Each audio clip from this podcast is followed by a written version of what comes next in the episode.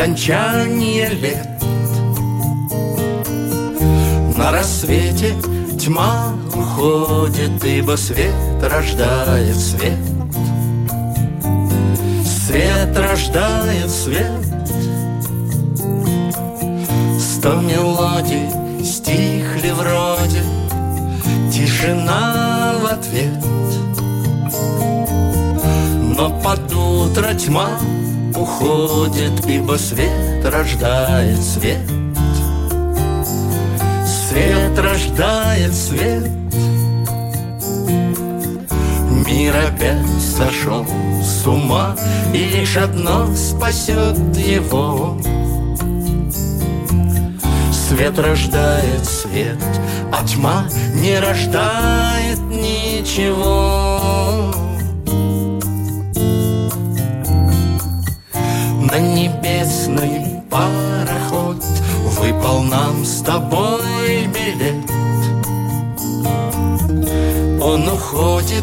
На восход, туда, где свет рождает свет. Свет рождает свет.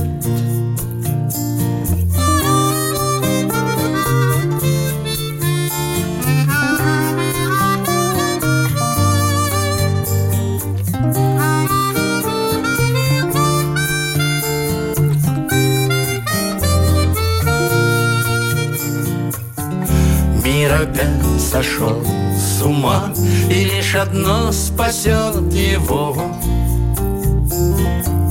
Свет рождает свет, а тьма не рождает ничего.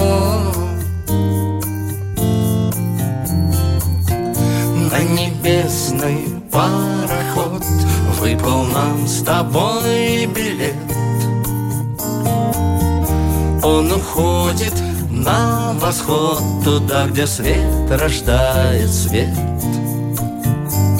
Свет рождает свет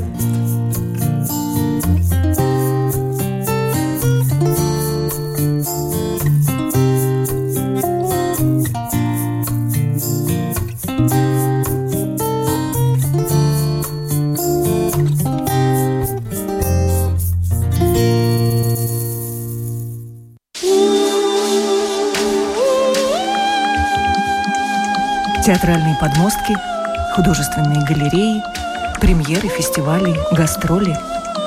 Разве только это культура? Об этом и речь. Разговоры о культуре на Латвийском радио 4. В программе «Классика жанра». Добрый день, дорогие друзья! Сегодня программа «Классика жанра» о театре и всех его всяческих проявлениях. А значит, вместе со мной в студии Марина Насардинова. Приветствую. Привет! В студии у нас замечательные гости, и у нас гости в записи, у нас гости по телефону, поэтому начинаем сразу. И начинаем быстро. Быстро, без пауз. Через два часа Русский театр Эстонии начинает гастроли в Риге поэтической постановкой «Строки нового века. Зима». Первое представление в 6 вечера, второе сегодня же в 9, но об этом нам лучше расскажет художественный руководитель Русского театра Эстонии Дмитрий Пикренко, который сейчас в Таллине встречает труппу театра Чехова гастроли обменные. И который сейчас прямо по телефону с нами. Дима, приветствуем в эфире. Да, да, добрый день. Дима, э, привет. Э, жалко, что ты не с нами сегодня. Тебе придется рассказать про все те четыре спектакля, которые мы увидим. И очень хочется э, информации из-за кулис. Почему именно эти спектакли? А, привет еще раз, да. Но мне кажется, всегда, когда вот планируются гастроли театра, хочется привести по возможности разные работы, э, чтобы зритель в другом городе, в данном случае в Риге, а, увидел а, какую-то более широкую палитру того, что мы вот делаем в Таллине, в Эстонии, чем, э, чем сегодня живет э, зритель у нас в Таллине и наш актер, наш театр. Вот, поэтому это очень а, все четыре совершенно разные жанровые, эстетические, а, актерские, абсолютно разные работы. как звучит у нас, у нас в Таллине, да? Сердце кровью обливает. А, да. Если честно, я очень долго учился это произносить и до сих пор учусь. Получается, получается уже, Димчик. И у нас в Риге, да, и у нас в Лепе я до сих пор говорю, так что нормально. Ну, в общем, у нас в эфире продолжается череда вопросов. Да, да, да. 9 февраля смотрим «Страх и отчаяние в Третьей империи» Брехта в постановке Тимофея Кулябина. 10 февраля «Кто стучится в дверь ко мне для детей» в Малом зале в 12 и в 2 часа вечером «Фигаро» в постановке Сергея Голомазова. Я не знаю, стоит ли даже э, говорить это людям, у которых нет билетов, потому что билеты они уже не купят, это просто ножом э, по сердцу да. резать, но тем не менее. И 11 числа то же самое. «Кто стучится в дверь ко мне для детей», малый зал, 11 часов и час дня, и э, еще mm-hmm. один Фигаро, ну, в два часа. Э, а вот твой спектакль, Дима, на привязи, э, и в Таллине на него да. не попасть, и в Риге его не увидеть. Не увидеть. Что нам делать? Да. Э, ну, я думаю, что мы его будем играть еще долго, э, и обязательно будем ждать и рижских, э, латвийских зрителей. Сейчас там планируются еще дополнительные спектакли, так что я думаю, что это не беда, обязательно приезжайте. К сожалению, очень трудно привести, хоть это спектакли малой формы, но там есть какие-то определенные моменты, которые нам вот очень ну, трудно где-то показать, кроме как в своем театре, поэтому мы его не стали в этот раз привозить, но спектакль, по-моему, пользуется большой популярностью, как уже вы тоже сказали. Так что приезжайте э, в Таллин. А сегодня я действительно вот прямо очень-очень рекомендую. Еще, я думаю, можно попасть на э, строки нового века, э, потому что это уникальный проект, уникальный спектакль, перформанс. Это, в принципе, авторство молодых актеров, которые просто вот в свободное время, я даже помню, вот мы делали на привязи, да, в том числе и с Мишей Маневичем, и с Сашей Жиленко, и они в свободное время где-то между репетициями репетиции, делали там свой проект, и я все время говорю, что вы там делаете, можно прийти посмотреть. Они такие, да, приходи. И я посмотрел, и мне уже на репетиции стало понятно, что это что-то очень современное, а в хорошем смысле этого слова, очень живое. Это и поэзия, причем очень разная, современная, да, и там немножечко политики тоже есть, да, какой-то вот современный ответ, наверное, на то, что происходит в мире. А, прекрасная музыка, которую исполняют сами ребята. Я думаю, что многие а, песни прям вот известные нашему зрителю, да, что-то, может быть, будет совсем новое. И там такая энергия вот от этого спектакля. И плюс, самое главное, что забыл сказать, там будет а, свободный микрофон. То есть для тех, кто пишет стихи, кто читает стихи, это для не актеров, да. А, это, по-моему, очень хорошая площадка, куда прийти послушать и самому выступить. Вот, поэтому, если вы успеваете кто-то, прям вот бегите сегодня в русский театр, потому что э, ребята ребята очень ждут, готовятся, и, по-моему, это что-то действительно уникальное сегодня. Дима, знаешь, что мне кажется уникально? Что вот на привязи спектакль для подростков, э, «Строки нового века зима», он, судя по всему, спектакль для молодых. И скоро у вас же премьера еще одного спектакля для подрастающего поколения. Почти смешной да, стендап да. про мою жизнь стендап, в постановке да, Кати Корабельник. Да. Передавай, пожалуйста, от меня большой привет. А в Риге да. э, подростки и молодежь это самая обделенная театром аудитория. Почему так вышло, как ты думаешь? А, ты знаешь, во-первых, очень трудно ставить для подростка спектакли, потому что всегда хочется как-то немножечко свысока на это посмотреть, да, и как-то там осудить или сказать свое мнение. А тут действительно нужно делать спектакль глазами этих ребят, и это непросто, да, потому что, ну, легко очень разозлиться на них, там, осудить, сказать, что вот они там чем-то не интересуются или интересуются чем-то не тем. А, и задача и режиссера, и автора вот найти какую-то такую, не знаю, баланс. И вот на привязи смотрел мой коллега, коллега, греческий режиссер Георгий Кутлис, который сейчас тоже вот в Эстонии ставит спектакль. А, премьера будет в марте, кстати говоря. И а, вот он посмотрел на привязи и сказал, там очень точно а, размерено то, что там можно и сопереживать подростку, да, то есть есть какая-то часть аудитории молодая, которая явно будет сопереживать вот а, молодому человеку. И часть аудитории, которая явно будет сопереживать его отцу. То есть там такой баланс, нет а, правых, нет виноватых, хороших, плохих, там действительно действительно есть проблема, есть вопрос, и, э, и, и, и какие-то пути решения предлагаются. Поэтому, наверное, это вот очень сложно, но я всегда с радостью смотрю, когда приходят э, школы, классы, даже если им очень сложно смотреть, потому что когда приходят классы, они там какие-то свои отношения, тоже у них своя жизнь во время спектакля у этих зрителей, да, но меня всегда это радует. Я вижу, что приходит очень много эстонцев, потому что мы предлагаем наушники и синхронный перевод. Я вижу, что сидят молодые люди, девушки э, в наушниках и смотрят, и я знаю, что они потом возвращаются в этот театр. И вот мне кажется, чтобы э, вот то, что они возвращаются, или то, что они потом идут домой и рассказывают, что они видели, ну, это, конечно, очень большой такой шаг навстречу вот этим зрителям. Дим, э, а знаешь, что еще хочется спросить? У нас театр Чехова в этом сезоне серьезен как никогда. Ну, жизнь диктует. Тут и Калигула, и да, визит старой да. дамы, и скатувы в огне. А что в Таллине да. с русским театром происходит, кроме Брехта? Жизнь вмешивается?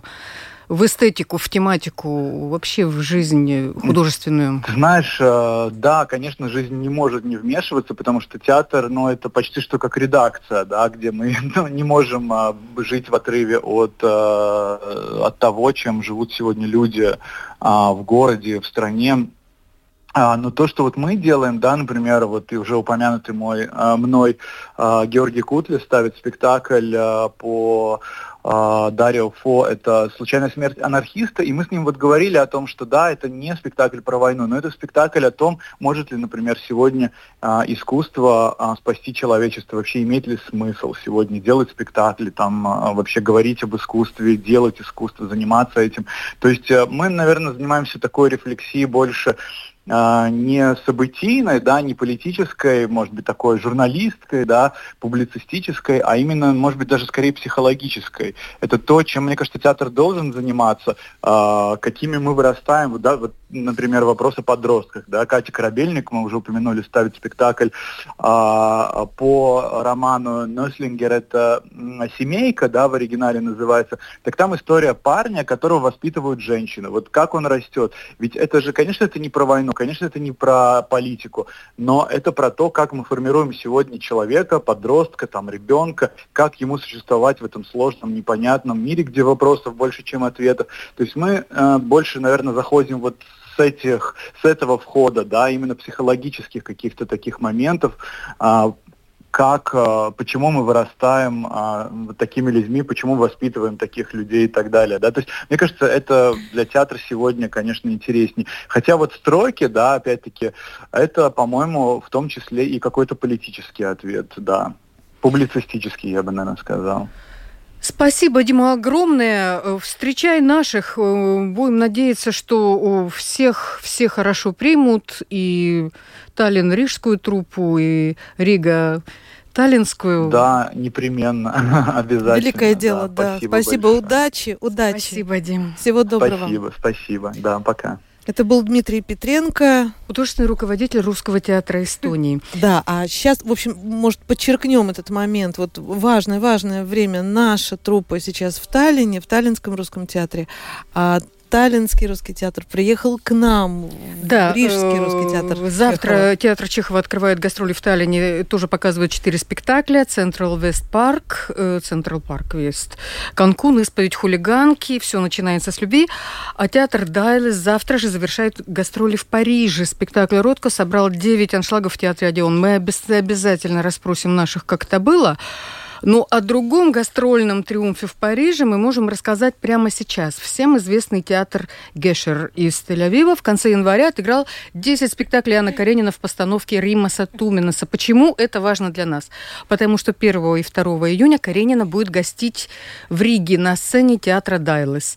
Генеральный директор Гешера Лена Криндлин на днях побывала у нас в студии и дала небольшое интервью. Лен, с приездом. Спасибо.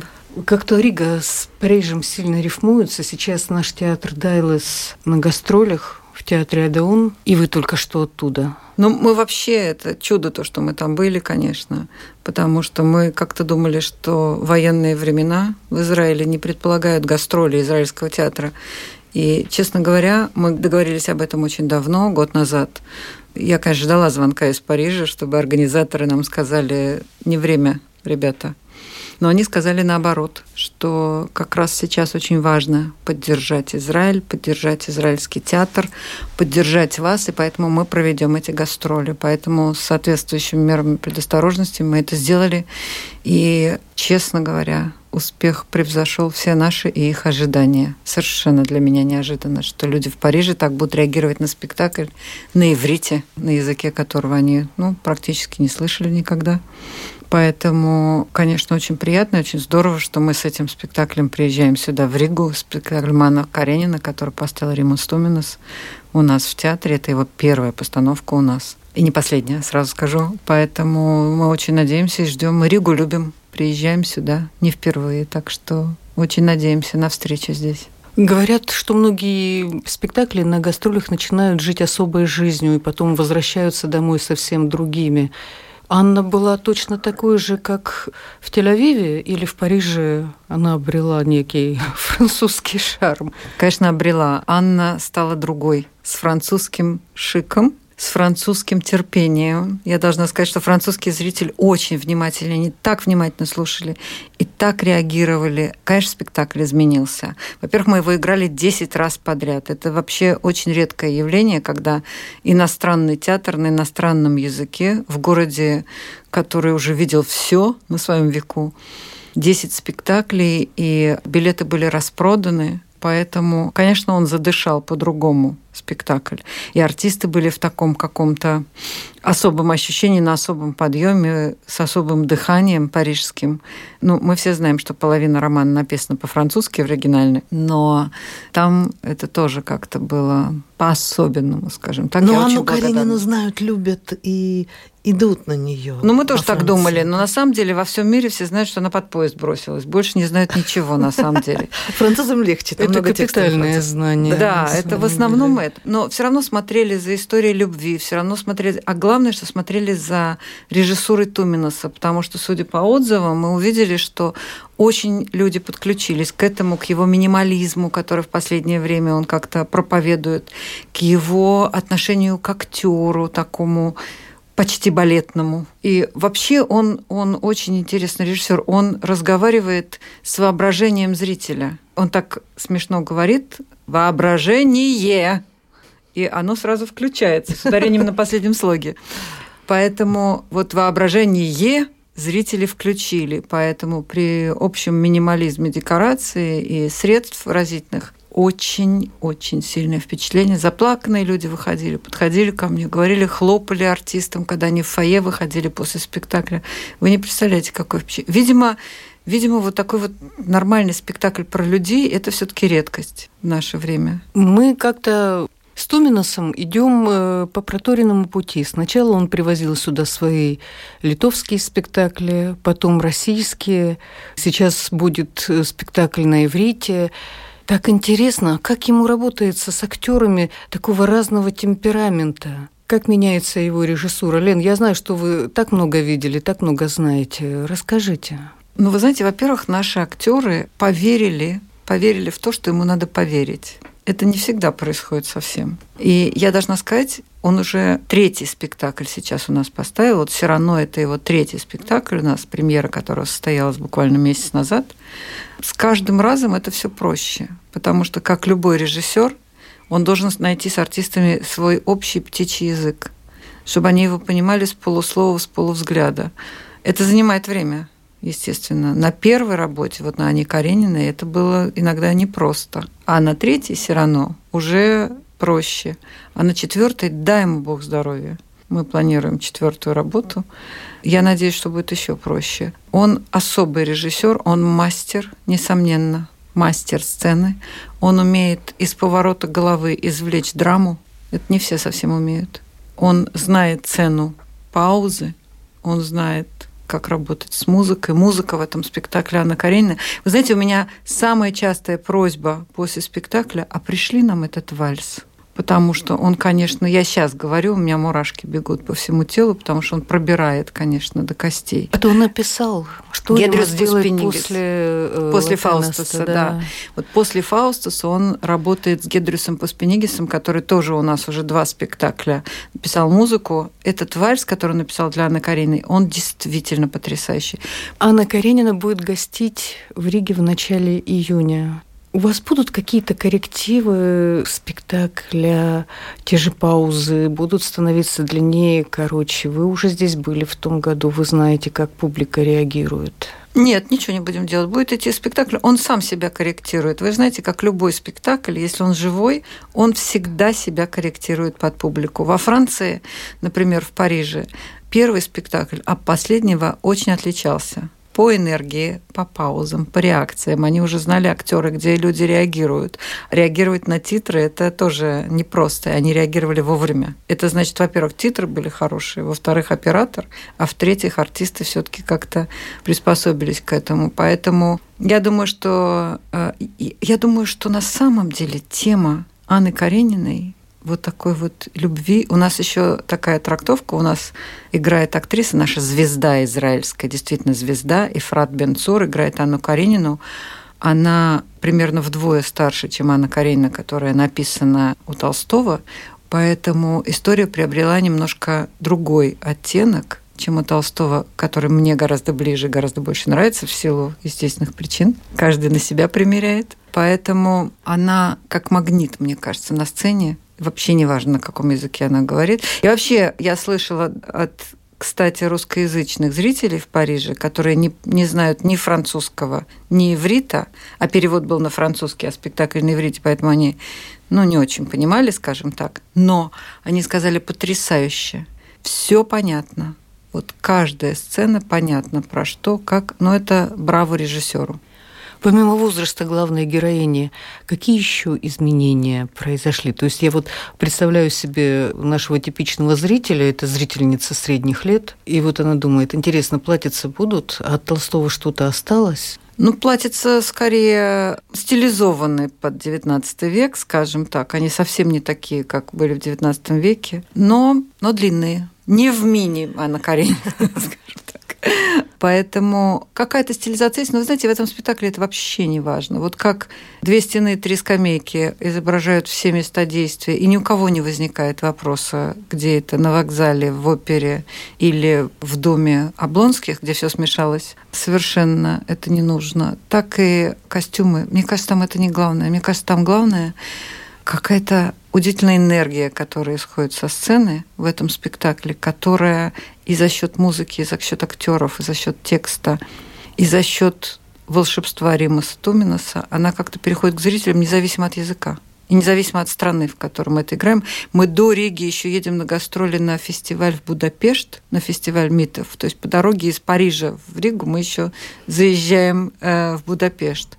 Мне очень интересно тоже, как там воспримут люди, потому что там это будет переведено на венгерский язык. Так что я думаю, что этот спектакль приобретет некоторые мышцы по завоеванию иноязычного зрителя, так скажем. А как сейчас в Израиле ваш зритель, невзирая на все, что происходит, на эти настроения, которые меняются, да вообще, может быть, просто страх, приходит э, в театр, он там ищет спасения? Вы знаете, мы не работали два месяца. Вот когда произошла эта трагедия 7 октября у нас, мы были в таком шоке. Закрылись все театры, естественно. Во-первых, все ушли на фронт, а во-вторых, ну, не до театра было. Шли обстрелы ракетные и так далее. А еще пока не приспособились, потому что по мощности эта операция, она отличается, эта война от всех других, к которым мы, к сожалению, уже привыкли. И через два месяца мы открылись. И открылись мы Анной Карениной в конце ноября. И я думала, честно говоря, чем открыться, что делать, с какого рожна сейчас Анна Каренина нужна сейчас, когда люди сидят приклеенные к новостям и ждут детей из плена и считают убитых каждый день. И ходят с похорон на поминки, с поминок на похороны. И оказалось, что это нужно. И оказалось, что на Анну Каренину пришли и забили залы и хлопали как сумасшедшие совершенно. И сказали спасибо, что вы нас отвлекли хотя бы на два с лишним часа от новостей. Мы, конечно, к ним сейчас вернемся, но как было важно отключиться и подумать про на сегодняшний день несущественные проблемы Анны Карениной, у которой несчастная любовь, потому что проблемы жизни, они настолько чудовищнее и трагичнее, которые люди окружали. Но все равно хотели, хотели пойти, отключиться, как-то чуть-чуть подышать вместе, потому что театр еще от всего отличается тем, что люди все-таки вместе это воспринимают. Больше нигде такого нет. Фильмы сейчас все смотрят по одному, музыку слушают по одному, телевизор по одному, а в крайнем случае с семьей. А тут все-таки собираются люди вместе. Все 800 человек, которые пришли в наш зал, они задышали вместе. Это помогло. Это важно. Да, как хочется, чтобы у Туминаса все было хорошо. У него был когда-то, до сих пор, кажется, идет великий спектакль «Война и мир». Вот хочется, чтобы было больше мира, меньше войны чтобы мы занимались любовью. Слушай, честно тебе признаюсь, вот перелистывала всю эту войну в школе. Каюсь. Хочется Хотелось мира. скорее мира, да. Пожелаем всем нам. Конечно. Лен, очень-очень ждем в Риге. Спасибо. Я очень надеюсь, что все получится.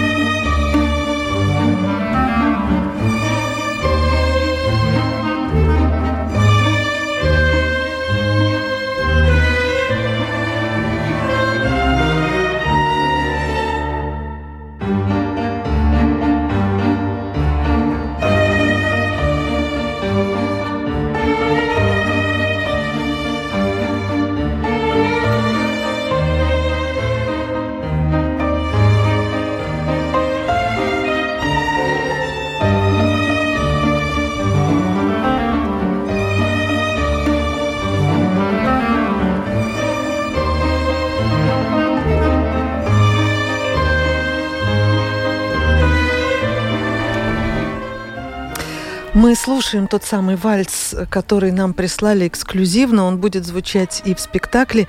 Мне кажется, абсолютно получилось.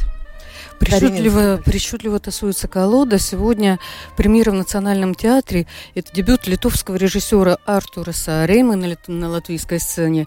И он ученик Римаса Туминаса, самый смелый из его учеников, бунтарь, золотой мальчик участник множества театральных фестивалей. Ставит он у нас спектакль «Как стать несчастным» по бестселлеру австрийского психолога Пауля Вацлавика «Как стать несчастным без посторонней помощи». Ну, это все умеют, я думаю. Да-да-да. Это такой своеобразный сборник вредных советов, который по задумке автора должен помочь людям стать счастливее.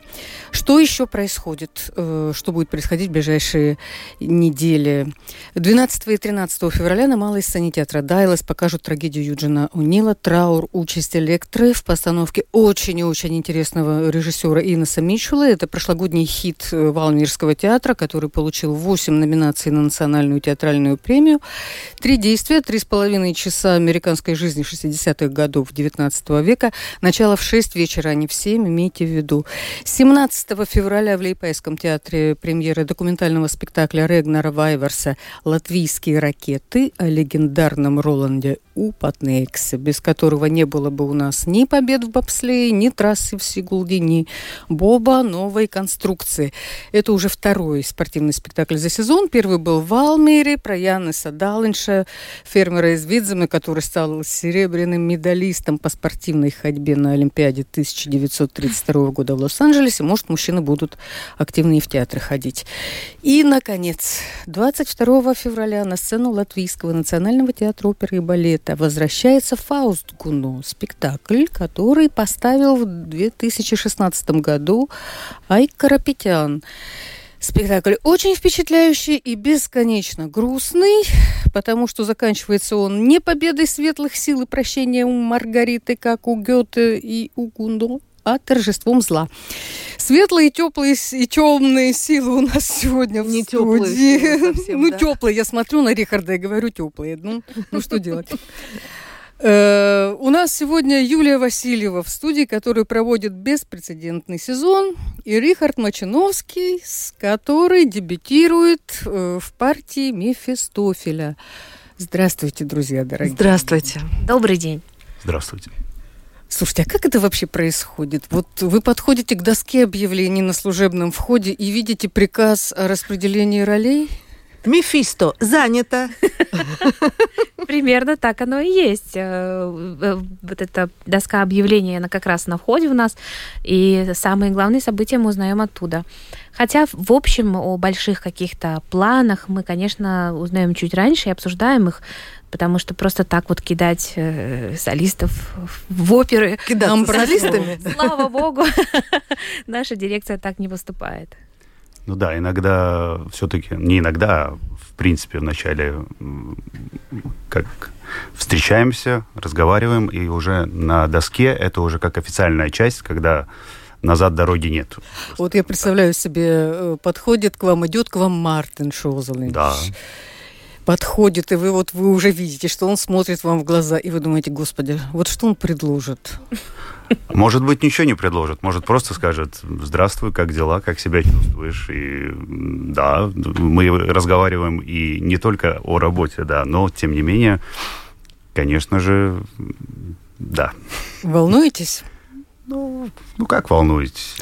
Ой, ну да-да-да, сказал человек, который уже 20 лет отрубил в нашем Именно театре, так. как пока солист. 10 лет, и я, честно сказать, э, волнуюсь, э, когда вижу, что мне звонит главный дирижер или Нет, директор. Звонит, у меня каждый да. раз такое замирание. Сейчас будет что-то. ну, ну так... как правило, что-то хорошее. Слава Алло.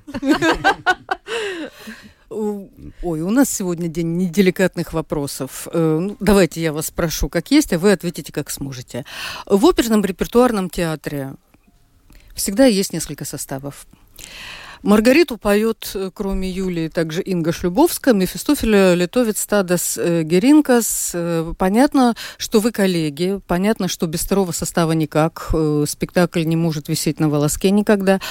Но вот вы с коллегами, насколько вы конкуренты? И не мешает ли жить и творить сознание того, что тебя в любой момент, при любых обстоятельствах могут Кто-то заменить да другим? заменит.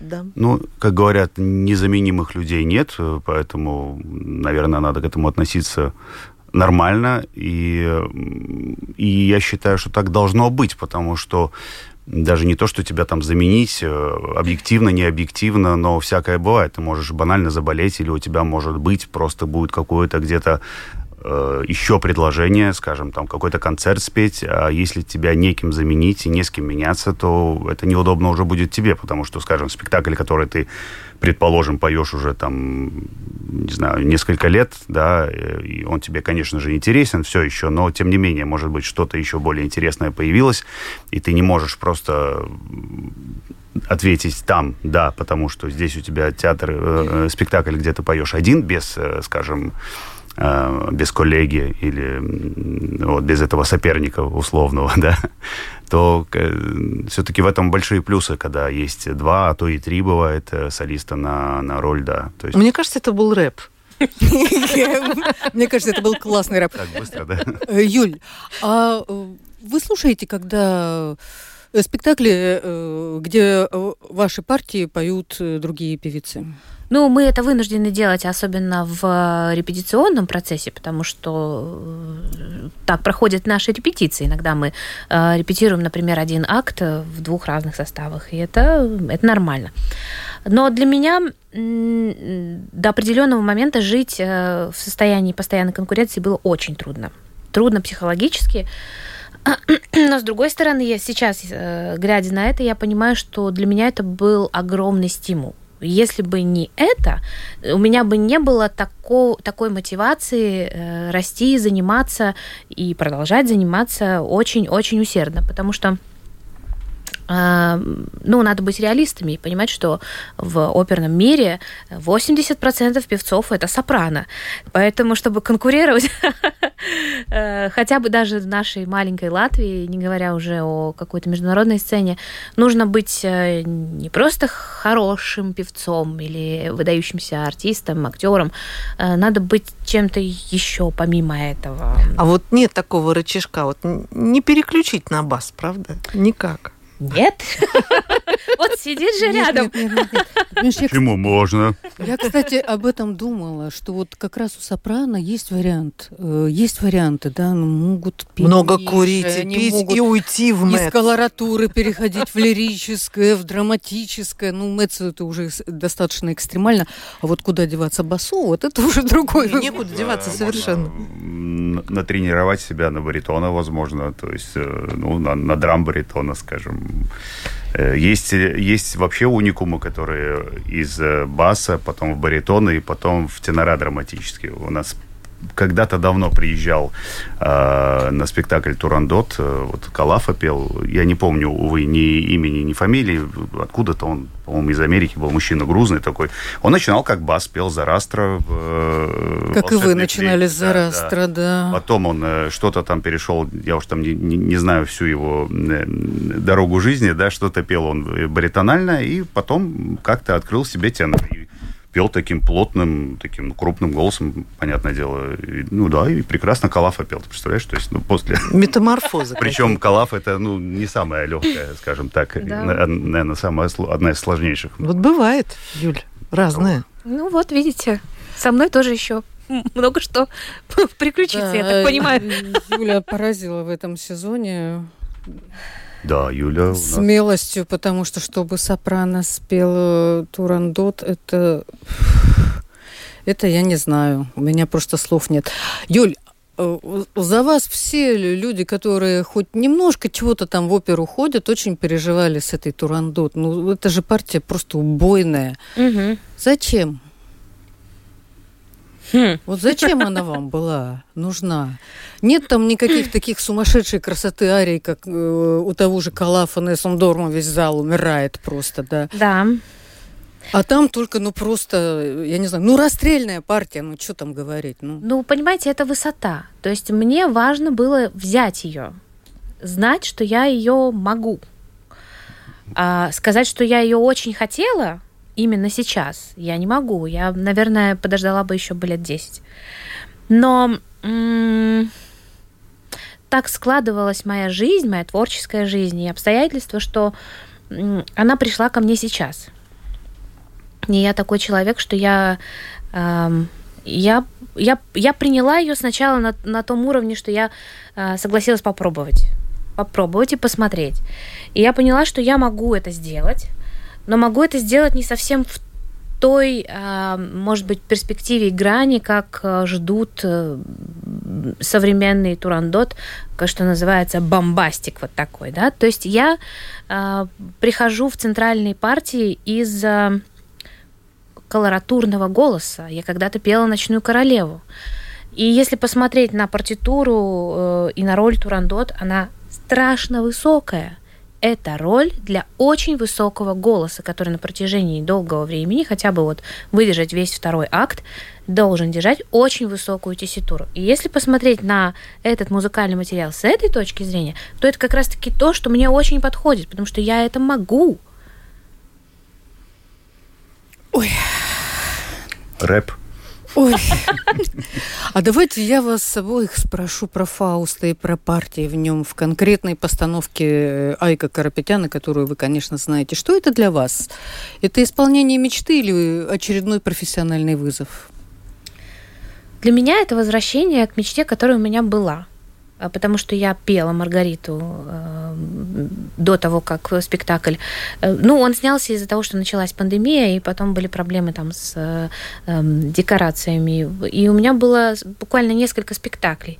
И все, вся эта красивая история под названием Маргарита, она оборвалась вместе с пандемией. Потом в пандемию произошло то, что произошло. Ну, каждый занимался чем и как мог, и развивался как мог. И для меня это немножко такой, может быть, степ-бэк, но одновременно возможность, опять же, а, облегчиться после сложного и тяжелого репертуара, который я напела вот за последнее время, а, вернуться немножко к более а, музыкальному музыкальности к своей вот так вот. А, Поэтому для меня это очень-очень полезно и очень хорошо сейчас. Я просто а, погружаюсь в эту музыку как в большой океан. В ней столько а, высокого, нежного романтизма. Надо понимать, откуда он идет, потому что Гуно это э, человек, который вырос из церковной музыки. Его музыка обладает э, высокой, возвышенной романтикой, такой вот святой, э, божественной любовью она проникнута. Поэтому для меня это вот э, такое немножечко возвращение. Тем более тема такая. Ну, а Рихард просил, чтобы мы спросили про год рождения Гуно. Можно мы этого не будем делать? Рихард, вы ужасно не похожи на вселенское зло. Трудно разбудить в себе дьявола, и как его потом в себе утихомирить? А, ну, здесь вопрос такой философский. А, что такое дьявол? Это вселенское зло, это понятно. Но как оно выглядит, как оно похоже или не похоже, я не думаю, что оно всегда похоже. Как раз э, дьявол кроется в мелочах, и я даже не думаю, что он обязательно должен быть устрашающим. То есть, если ты его сразу испугался, ты от него сразу отвернулся, отрекся и, и э, пошел к силам света, скажем так, что ему крайне нежелательно дьяволу. Соответственно, он должен быть как-то разным, должен быть привлекательным, привлекательным хитрым, податливым, не знаю, иногда, может быть, да, злым где-то, но ну, очень многогранным должен он быть. И, надо сказать, в этой э, постановке, вот конкретно у нас в опере э, Айка Петян, то, что поставил, он, конечно, очень многогранен, очень много костюмов у него, если я не сомневаюсь, э, если я не путаю то ли 4, то ли 5 переодеваний. Это на каждую сцену он выходит э, в чем-то новом.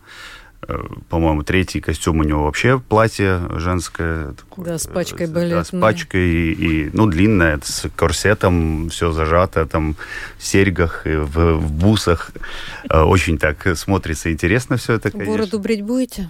Э, еще вопрос пока что. Тут, И сейчас с, он с бородой. Да, с Кристиной Пастернак. Вот мы с ней еще обсуждаем этот момент, что будем смотреть, как, как будет лучше. Может быть, покрасим ее как-нибудь во что-нибудь э, в какой-нибудь цвет для каждого выхода. Может, в красный, черный, не знаю, желтый, зеленый. Как, жить, да. как она скажет, так, так, так и будет. Да. Если надо будет, сбрею. Никуда не, де, не денусь.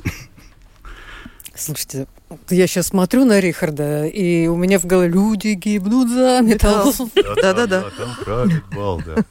А я не знаю, вы помните эту историю, когда одна э, певица написала пост в соцсетях, у Рихарда нет соцсетей, мы это уже как бы выяснили. У меня есть, но я имею... Видно, что слабо пользуюсь. Вот ее обокрали в Венеции, и она в полиции, не зная итальянского, объяснялась текстами из Арии, и вот э, фраза «я хочу найти расчленить эту женщину, я помню до сих пор. Э, а вам ваши оперные тексты в жизни пригождаются? И произношение вы же будете петь на французском. Да, ну, э, мне в этом плане может быть немножко легче, потому что я французский учила в школе. Э, и пускай мои знания, может быть, не так глубоки, чтобы читать литературу или говорить на французском, конечно, я уже сейчас не решусь.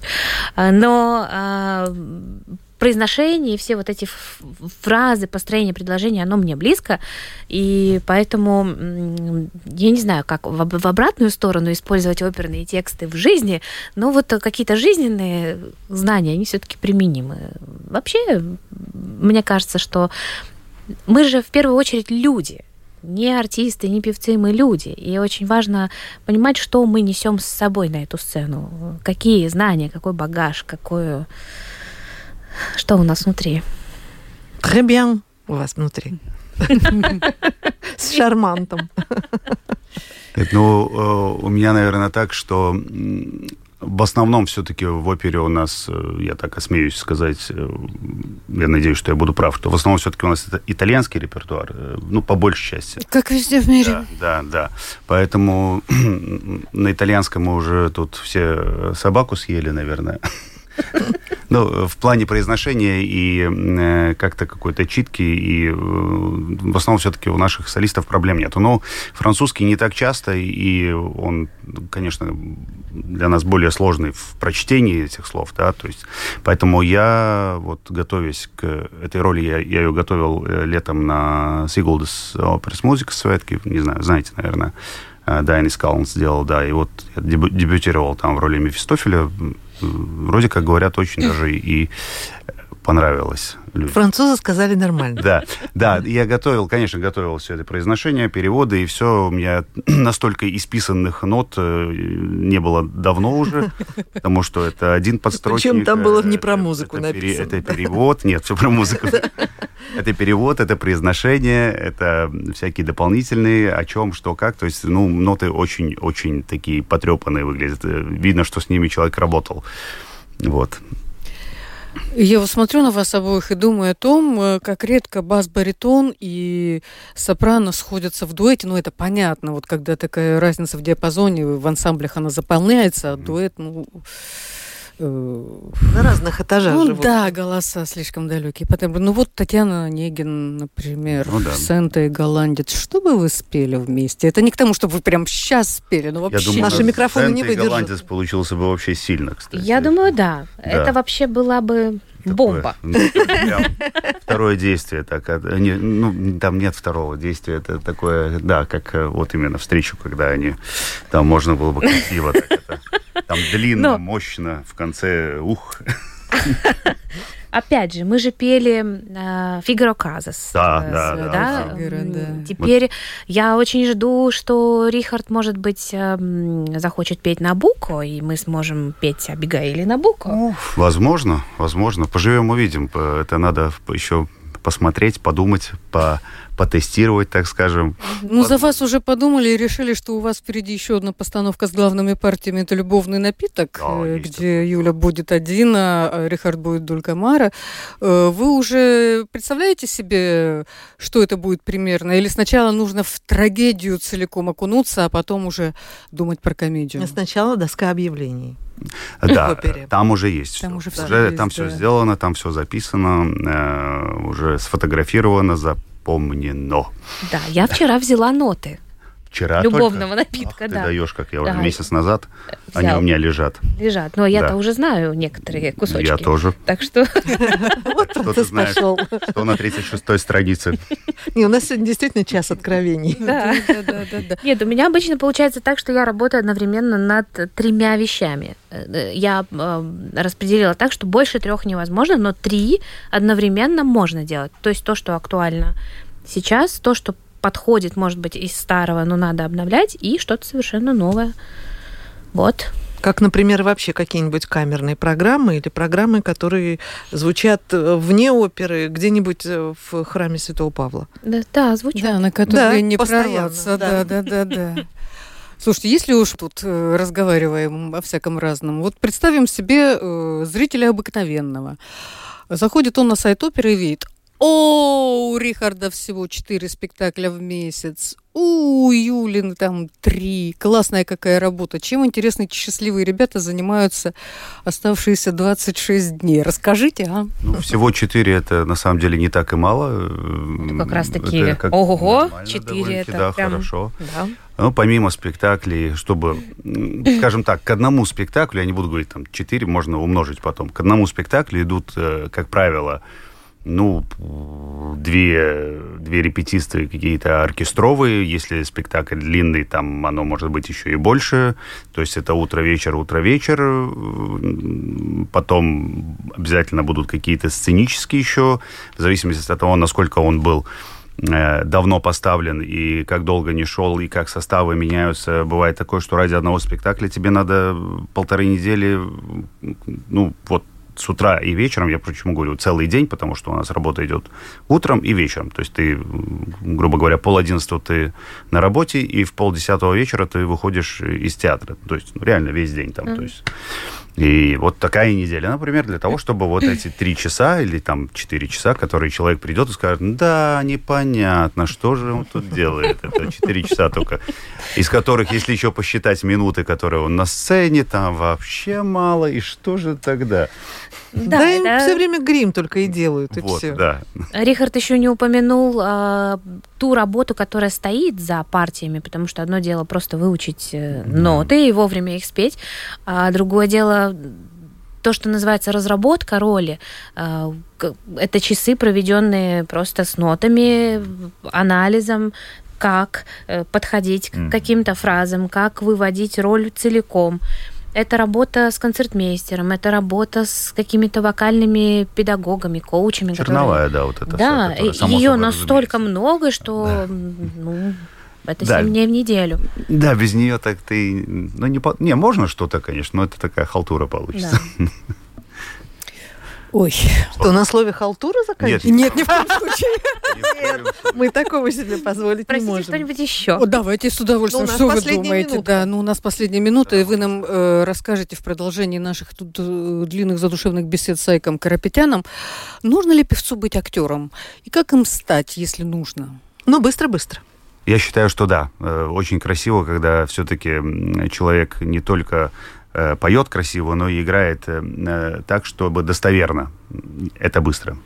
А я думаю, что вообще певцу надо быть в первую очередь актером, О, а потом уже молодец. А, певцом и музыкантом, потому что иначе тогда это, как говорила моя профессор музыкальной академии, это звукоиспускатели. А это уже в 21 веке, по-моему, никому не интересно. Звукоиспускатель. Мы запомним этот да. термин. Слушай, ну это интереснее закончить на звукоиспускателях, чем на халтуре. Конечно, правда? конечно. Потому что отчасти и мы-то тоже звукоиспускатели. Хотя хотелось бы более глубоких смыслов. Спасибо вам большое. И и всем нашим слушателям мы говорим до встречи в театрах. Ходим, успеваем, планируем заранее и встречаемся там и тут. Маш, спасибо большое. До новых встреч. Пока. Спасибо. Счастливо. Разговоры о культуре на Латвийском радио 4. В программе «Классика жанра».